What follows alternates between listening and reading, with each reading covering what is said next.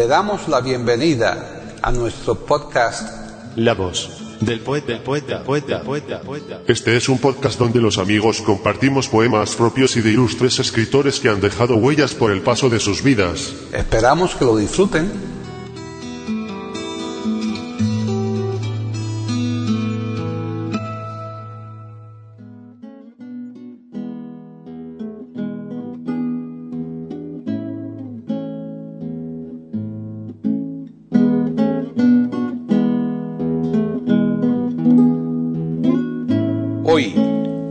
Del poeta de eiberoamérica.com, Paquita Sánchez Calvarro presenta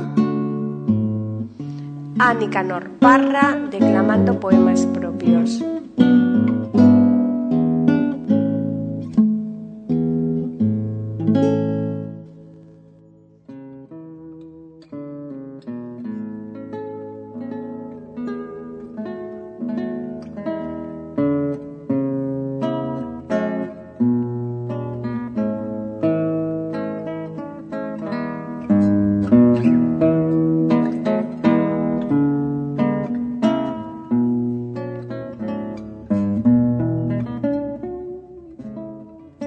Tal? Bienvenidos otro día más a La Voz del Poeta en iberoamérica.com. Soy Paqui Sánchez Galvarro.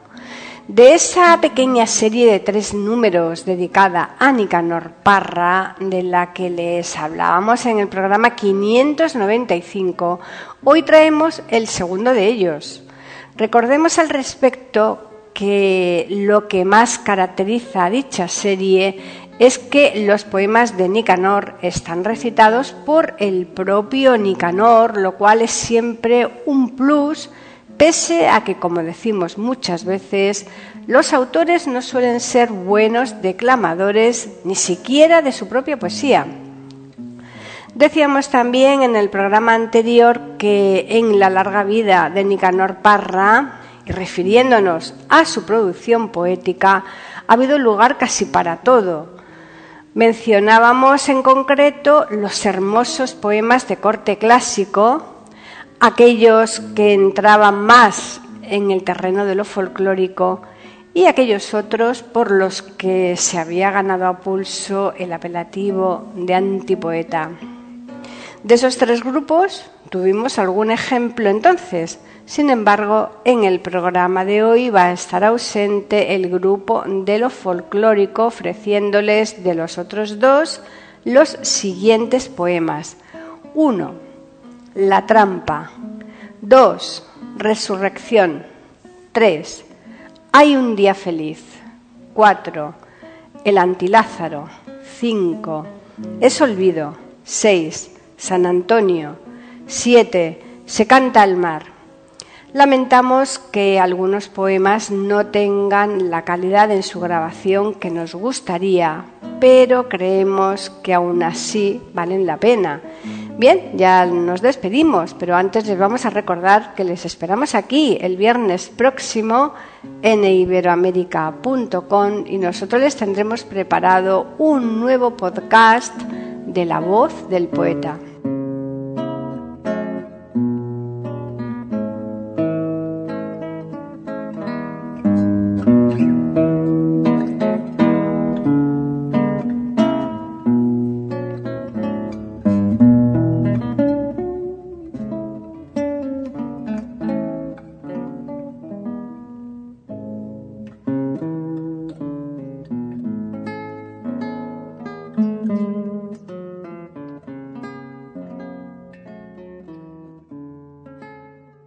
Nicanor Parra, el antipoeta superviviente.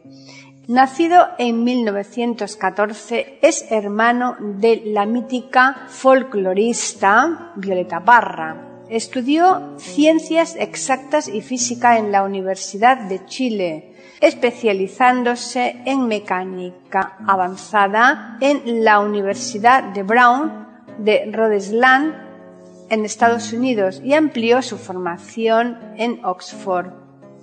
El creador de la antipoesía, Premio Cervantes 2011, tomó la incertidumbre como centro de su poesía y compuso junto a Neruda y a Huidobro el trío más importante de la poesía chilena. Nicanor Parra falleció el 23 de enero a los 103 años. El literato, académico y catedrático de física, creador de la antipoesía, realizó durante toda su vida una búsqueda infatigable en las fronteras de la literatura. Entre 2007 y 2012, Galaxia Gutenberg publicó la obra completa de Parra y el último título del poeta chileno en las librerías es Apaga la luz, una antología de obras selecta considerado uno de los antipoetas del universo poético. Su obra ha tenido una gran influencia en la literatura hispanoamericana. A él se le atribuye el término antipoesía, expresión literaria que rompe con los cánones tradicionales de este género utilizando un lenguaje cotidiano y directo. Esta nueva poesía de vanguardia incluye entre sus elementos humor, ironía, sarcasmo y personajes antihéroes. En 1937 publicó el primer poemario, Cancionero sin nombre, galardonado con el Premio Municipal de Santiago. Su obra ha sido traducida a varios idiomas y entre ellas vamos a destacar Poemas y antipoemas de 1951, La cueca larga 1958, Versos de salón 1962, Canciones rusas 1967, La camisa de fuerza 1968, Antipoemas 1972, Artefactos 1972, Coplas de Navidad, 1983. Poesía política, 1983. Hojas de Parra, 1985. La antología, Páginas en Blanco y Discursos de Sobremesa, 2006. Honorary Fellow por la Universidad de Oxford y honoris causa por la Universidad de Brown y las universidades chilenas de Concepción y Biobío. Fue miembro de la Fundación Gabriela Mistral. Entre los galardones que ha obtenido destacamos el Premio de Poesía Juan Said de la Sociedad de Escritores Chilena en 1953 el concurso nacional de la poesía de sindicatos de escritores de este país en 1954. En 1969 obtuvo el Premio Nacional de Literatura de Chile por toda su obra y por el libro Obra Gruesa. Asimismo, ha sido galardonado con el Premio Juan Rulfo de México en 1991 el Reina Sofía de Poesía Iberoamericana en 2001 y el Premio Bicentenario de la Corporación Cultural de Chile y de la Universidad de Chile en 2001.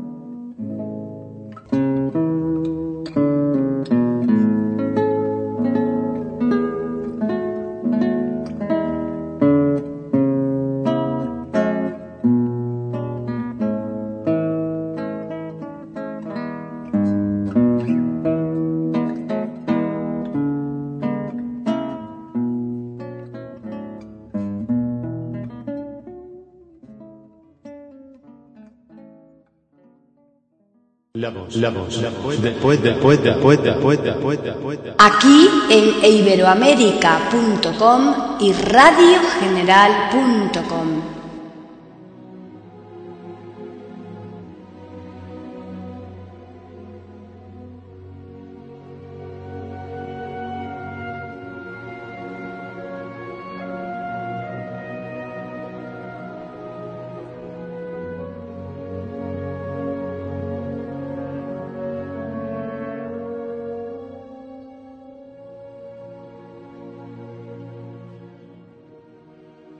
La trampa. Por aquel tiempo yo rehuía las escenas demasiado misteriosas. Como los enfermos del estómago que evitan las comidas pesadas, prefería quedarme en casa dilucidando algunas cuestiones referentes a la reproducción de las arañas, con cuyo objeto me recluía en el jardín y no aparecía en público hasta avanzadas horas de la noche. O también en mangas de camisa, en actitud desafiante, solía lanzar iracundas miradas a la luna, procurando evitar esos pensamientos atrabiliarios que se pegan como pólipos al alma humana. En la soledad poseía un dominio absoluto sobre mí mismo. Iba de un lado a otro con plena conciencia de mis actos, o me tendía entre las tablas de la bodega, a soñar, a idear mecanismos, a resolver pequeños problemas de emergencia. Aquellos eran los momentos en que ponía en práctica mi célebre método onírico, que consiste en violentarse a sí mismo y soñar lo que se desea, en promover escenas preparadas de antemano con participación del más allá. De este modo lograba obtener informaciones preciosas referentes a una serie de dudas que aquejan al ser. Viajes al extranjero, confusiones eróticas, complejos religiosos. Pero todas las precauciones eran pocas, puesto que por razones difíciles de precisar, comenzaba a deslizarme automáticamente por una especie de plano inclinado. Como un globo que se desinfla, mi alma perdía altura. El instinto de conservación dejaba de funcionar y privado de mis prejuicios más esenciales, caía fatalmente en la trampa del teléfono, que como un abismo atrae a los objetos que lo rodean, y con manos trémulas marcaba ese número maldito que aún suelo repetir automáticamente mientras duermo.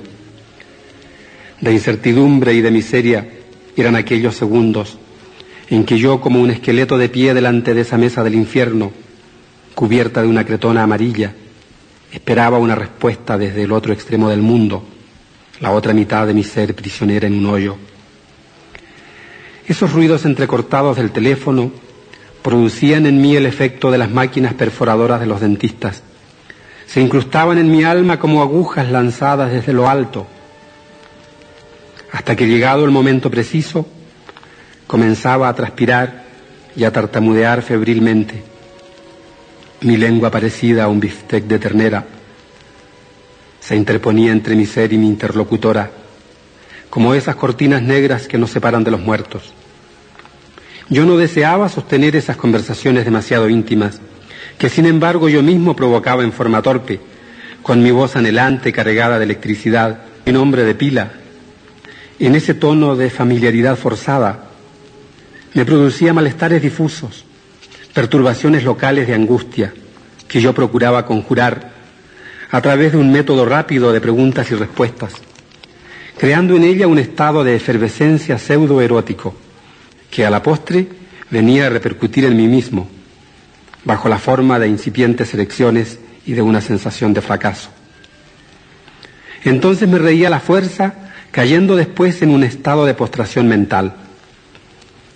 Aquellas charlas absurdas se prolongaban algunas horas, hasta que la dueña de la pensión aparecía detrás del biombo, interrumpiendo bruscamente aquel idilio estúpido, aquellas contorsiones de postulante al cielo y aquellas catástrofes tan deprimentes para mi espíritu que no terminaban completamente con colgar el teléfono, ya que por lo general quedábamos comprometidos a vernos al día siguiente en una fuente de soda o en la puerta de una iglesia de cuyo nombre no quiero acordarme.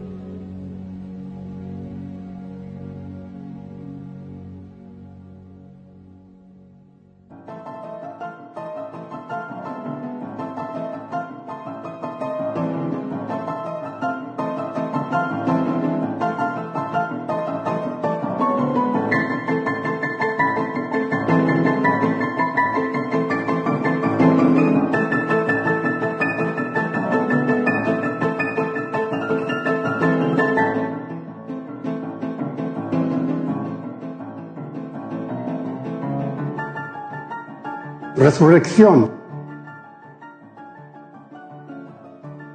Una vez en un parque de Nueva York, una paloma vino a morir a mis pies. Agonizó durante algunos segundos y murió.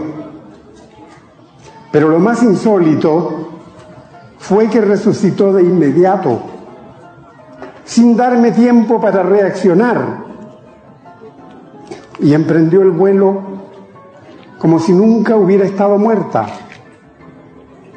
A lo lejos sonaron unas campanas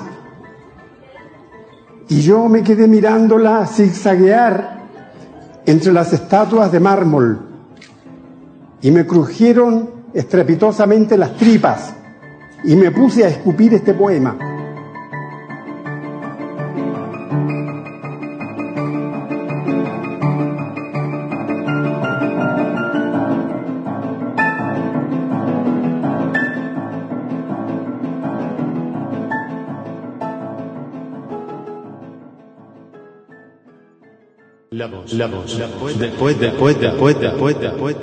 Aquí en iberoamérica.com y radiogeneral.com.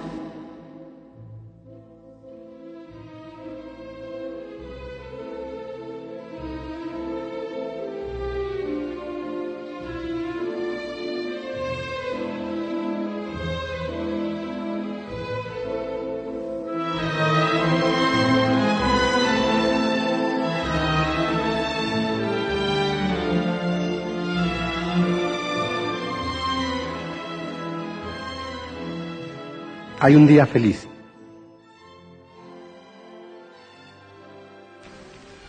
A recorrer me dediqué esta tarde las solitarias calles de mi aldea, acompañado por el buen crepúsculo que es el único amigo que me queda.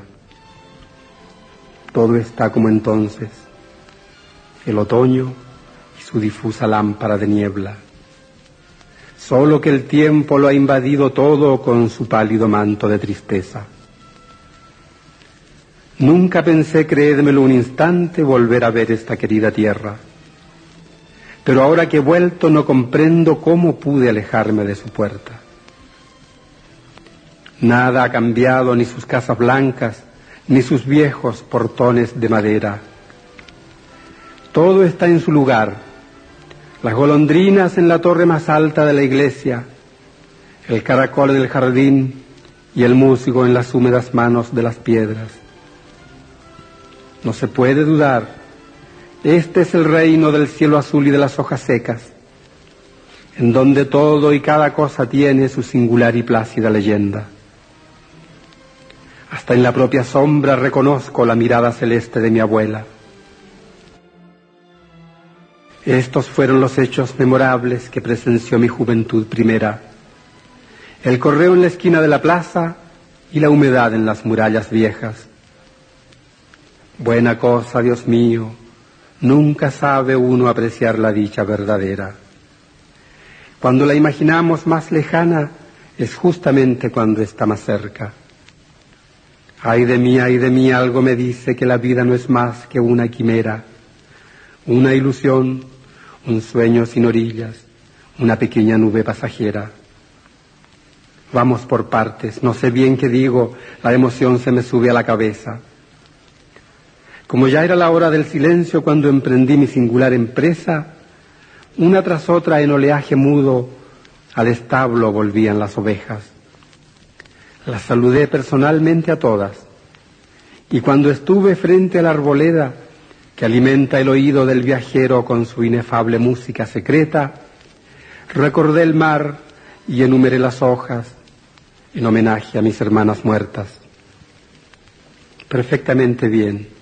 Seguí mi viaje como quien de la vida nada espera. Pasé frente a la rueda del molino, me detuve delante de una tienda. El olor del café siempre es el mismo, siempre la misma luna en mi cabeza. Entre el río de entonces y el de ahora no distingo ninguna diferencia. Lo reconozco bien. Este es el árbol que mi padre plantó frente a la puerta. Ilustre padre que en sus buenos tiempos fuera mejor que una ventana abierta. Yo me atrevo a afirmar que su conducta era un trasunto fiel de la Edad Media, cuando el perro dormía dulcemente bajo el ángulo recto de una estrella.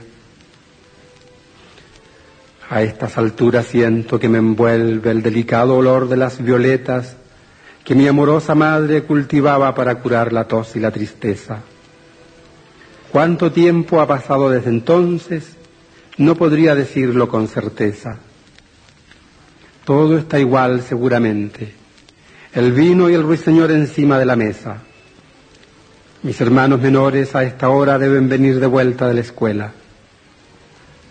Solo que el tiempo lo ha borrado todo como una blanca tempestad de arena.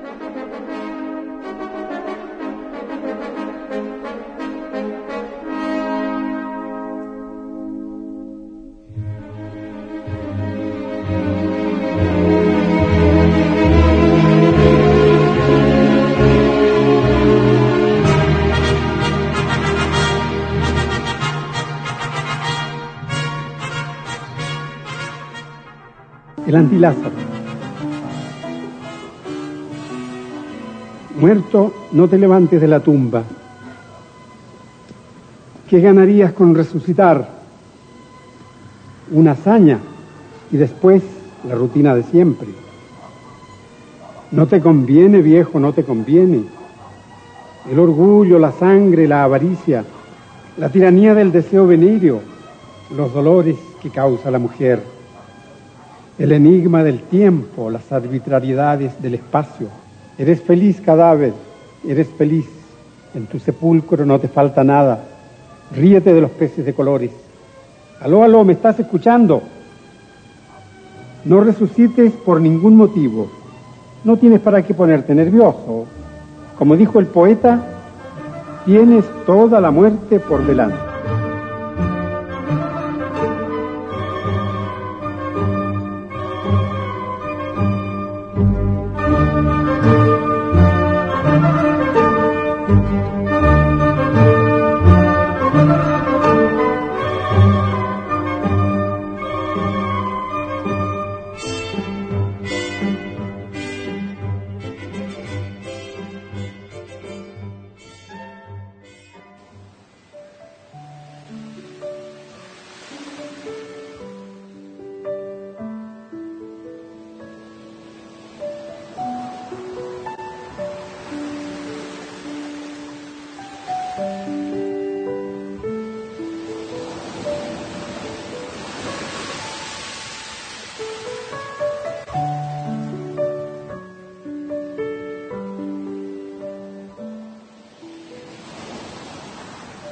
Es olvido.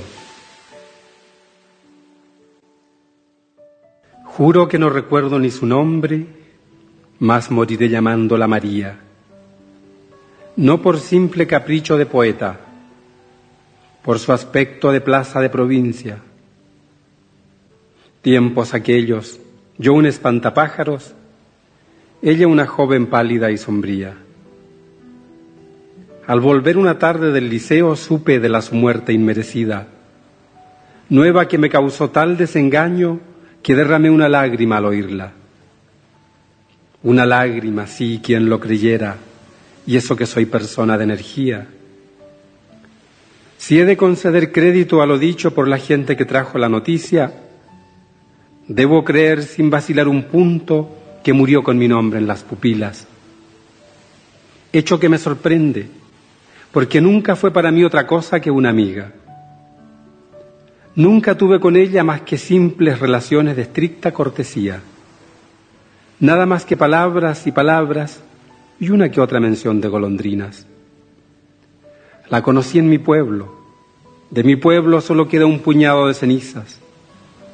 Pero jamás viene ella otro destino que el de una joven triste y pensativa. Tanto fue así que hasta llegué a tratarla con el celeste nombre de María, circunstancia que prueba claramente la exactitud central de mi doctrina. Puede ser que una vez la haya besado. ¿Quién es el que no besa a sus amigas? Pero tened presente que lo hice sin darme cuenta bien de lo que hacía. No negaré eso sí que me gustaba su inmaterial y vaga compañía, que era como el espíritu sereno que a las flores domésticas anima.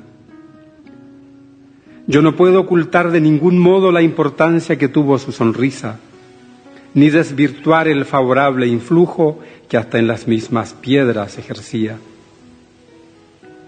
Agreguemos aún que de la noche fueron sus ojos fuente fidedigna. Mas a pesar de todo, es necesario que comprendan que yo no la quería, sino con ese vago sentimiento con que a un pariente enfermo se designa. Sin embargo, sucede, sin embargo, lo que a esta fecha aún me maravilla, ese inaudito y singular ejemplo de morir con mi nombre en las pupilas. Ella, múltiple rosa inmaculada, ella que era una lámpara legítima. Tiene razón, mucha razón la gente que se pasa quejando noche y día de que el mundo traidor en que vivimos vale menos que rueda detenida. Mucho más honorable es una tumba, vale más una hoja enmohecida. Nada es verdad, aquí nada perdura, ni el color del cristal con que se mira. Hoy es un día azul de primavera, creo que moriré de poesía. De esa famosa joven melancólica no recuerdo ni el nombre que tenía. Solo sé que pasó por este mundo como una paloma fugitiva. La olvidé sin quererlo, lentamente, como todas las cosas de la vida.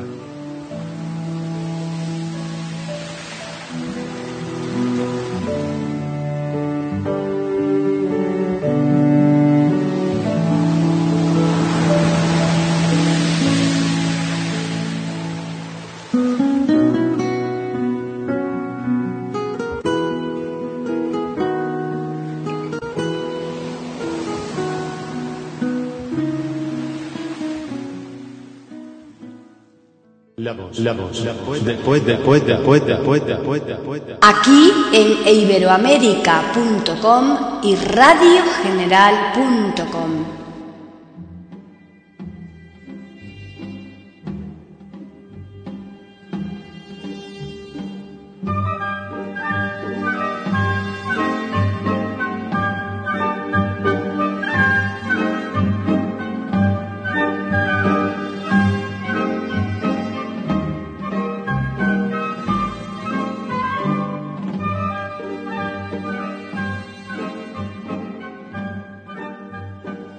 San Antonio. En un rincón de la capilla, el eremita se complace en el dolor de las espinas y en el martirio de la carne.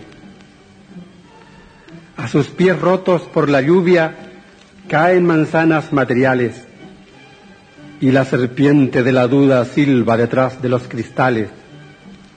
Sus labios rojos con el vino de los placeres terrenales ya se desprenden de su boca como coágulos de sangre.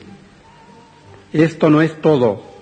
Sus mejillas a la luz negra de la tarde muestran las hondas cicatrices de las espinas genitales. Y en las arrugas de su frente, que en el vacío se debate, están grabados a porfía los siete vicios capitales.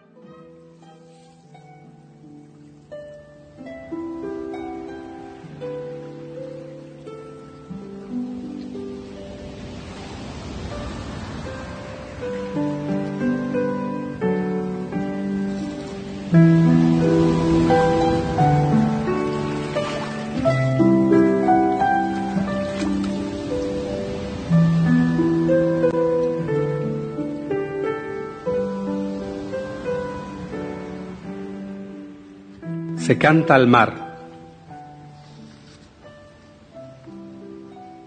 Nada podrá apartar de mi memoria la luz de aquella misteriosa lámpara, ni el resultado que en mis ojos tuvo, ni la impresión que me dejó en el alma. Todo lo puede el tiempo, sin embargo creo que ni la muerte ha de borrarla. Voy a explicarme aquí, si me permiten, con el eco mejor de mi garganta. Por aquel tiempo yo no comprendía francamente ni cómo me llamaba. No había escrito aún mi primer verso, ni derramado mi primera lágrima. Era mi corazón ni más ni menos que el olvidado kiosco de una plaza. Más sucedió que cierta vez mi padre fue desterrado al sur a la lejana isla de Chiloé donde el invierno es como una ciudad abandonada. Partí con él y sin pensar llegamos a Puerto Montt una mañana clara. Siempre había vivido mi familia en el Valle Central o en la montaña, de manera que nunca ni por pienso se conversó del mar en nuestra casa.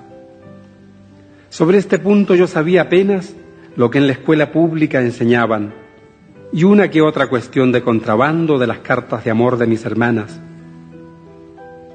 Descendimos del tren entre banderas y una solemne fiesta de campanas. Cuando mi padre me cogió de un brazo y volviendo los ojos a la blanca, libre y eterna espuma que a lo lejos hacia un país sin nombre navegaba, como quien reza una oración me dijo, con voz que tengo en el oído intacta, este es, muchacho, el mar, el mar sereno, el mar que baña de cristal la patria. No sé decir por qué, pero es el caso que una fuerza mayor me llenó el alma. Y sin medir, sin sospechar siquiera la magnitud real de mi campaña, eché a correr sin orden ni concierto, como un desesperado hacia la playa y en un instante memorable estuve frente a ese gran señor de las batallas. Entonces fue cuando extendí los brazos sobre el haz ondulante de las aguas, rígido el cuerpo, las pupilas fijas, en la verdad sin fin de la distancia, sin que en mi ser moviérase un cabello, como la sombra azul de las estatuas Cuánto tiempo duró nuestro saludo, no podrían decirlo las palabras. Solo debo agregar que en aquel día nació en mi mente la inquietud y el ansia de hacer en verso lo que en ola y ola Dios a mi vista sin cesar creaba. Desde ese entonces data la ferviente y abrasadora sed que me arrebata. Es que en verdad, desde que existe el mundo, la voz del mar en mi persona estaba.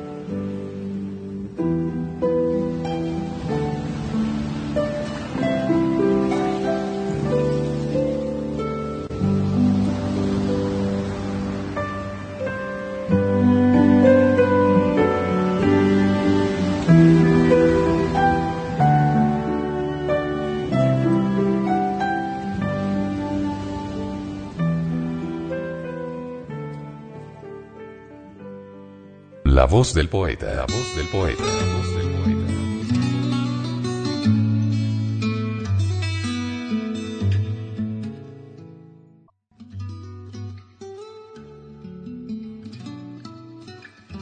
Grabación, edición y musicalización. A cargo de Antonio Verán Elvira.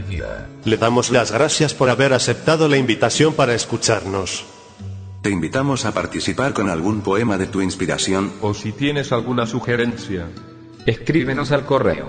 Pueden escuchar otros de nuestros podcasts en eiberoamerica.com. Ahora apaguemos la luz y dejemos descansar la voz del poeta. Mientras exista en el mundo una mujer hermosa, habrá poesía.